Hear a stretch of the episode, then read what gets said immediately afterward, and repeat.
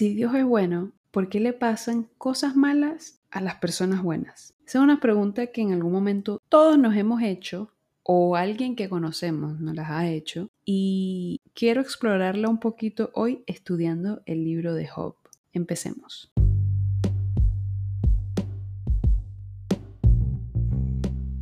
El libro de Job es un libro extremadamente interesante y hasta impactante para nosotros los, mortales.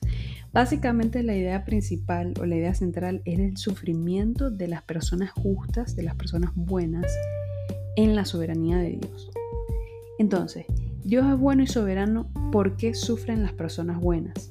Ese es el dilema que se plantea en el libro. Y el libro comienza presentándonos a Job como un hombre intachable, un hombre recto, un hombre temeroso de Dios, que se aparta del mal. Y em, Dios le concede permiso a Satanás para traer sobre él muchas calamidades. A partir del capítulo 3 se inicia mm, esta serie de diálogo en la que los amigos de Job lo acusan de, hacer algo malo. O sea, ellos dicen, bueno, seguro hizo algo malo, seguro, seguro quién sabe qué estará pasando, porque bueno, esas cosas que le pasan a Job no le pasarían si fuese una persona buena, si sigue a Dios y todo esto, ¿no? Que, o sea, si te pones a pensar es un pensamiento que también pueden tener las personas hoy en día. Si tú eres bueno y sigues a Dios, ¿por qué te va mal? ¿Por qué te dio un cáncer? ¿Por qué te dio... Eh, ¿Por qué te fue mal en el trabajo? ¿Por qué perdiste tu negocio? ¿Sabes? Entonces, este, yo, Job, a pesar de todo esto, defiende su integridad. Y, o sea, la defiende, pero también clama por una explicación, ¿no? De por qué le están pasando esas cosas. Y no recibe ninguna respuesta. Pero finalmente Dios rompe ese silencio.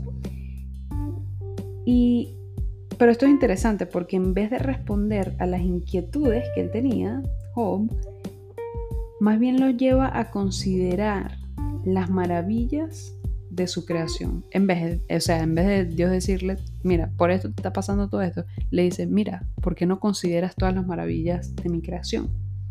Entonces, ¿a qué nos lleva esto? Nos lleva a pensar que lo que Dios ha hecho y lo que podemos ver con nuestros ojos, si eso no lo entendemos, es decir, si no vemos cómo Dios actúa en nuestra propia vida, no lo entendemos aunque lo veamos, ¿cómo no vamos a entender todas esas otras cosas que todavía no se nos han revelado? Imagínate. Entonces, a pesar de que nuestra humanidad nos sorprenda esto y realmente te invito a leer el libro de Job, porque sé que te va a impactar, em, a pesar de que esto nos sorprenda, eh, que Dios haya permitido todo el sufrimiento que, él experimentó, eh, entre comillas, sin merecerlo, el mismo sufrimiento que, que Job padeció ha ayudado a literalmente miles de personas a través de los tiempos porque, porque nos ayuda a comprender que el propósito de Dios para todas las cosas es perfecto. De la misma manera que no entendemos por qué pasan las cosas en nuestra vida, las... Sí, como que las cosas que, que nos llegan por sorpresa, que las vemos tal vez como un impedimento en nuestros planes, los vemos como ah, una desgracia, como ¿por qué me pasa esto a mí? En el momento no lo entendemos, pero luego, luego al pasar del tiempo podemos mirar atrás y agradecer que hayan acontecido así. Y esto va desde, la, desde las cosas más grandes hasta las inconveniencias inconvenientes más pequeños en el día a día. Si te pones a pensar, estoy seguro que tienes varios ejemplos en tu vida de cosas así. Gracias a Dios que pasó eso. Gracias a Dios que pasó lo otro. Gracias a Dios se me cerró esa puerta.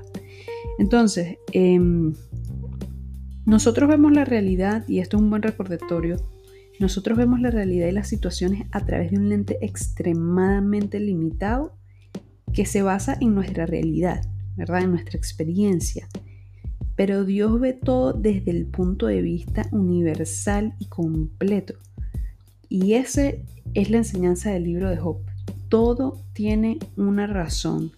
Y para los que creemos en Dios y para los que lo amamos, todo obra para bien, para nuestro bien, a pesar de que en el momento no lo entendamos.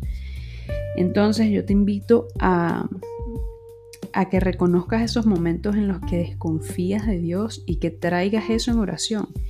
Y si tú estás pasando por algo, eh, por un momento difícil, eh, por alguna calamidad, por algo por lo que te estás quejando y estás em, cuestionando a Dios, recuerda que Él tiene el control de todo. Que todo lo que obra, obra para tu bien, a pesar de que no lo entendamos, a pesar de que sea difícil de digerir, pues ahí viene nuestra confianza, ¿no? En que, en que confiamos en Él a pesar de que no entendamos.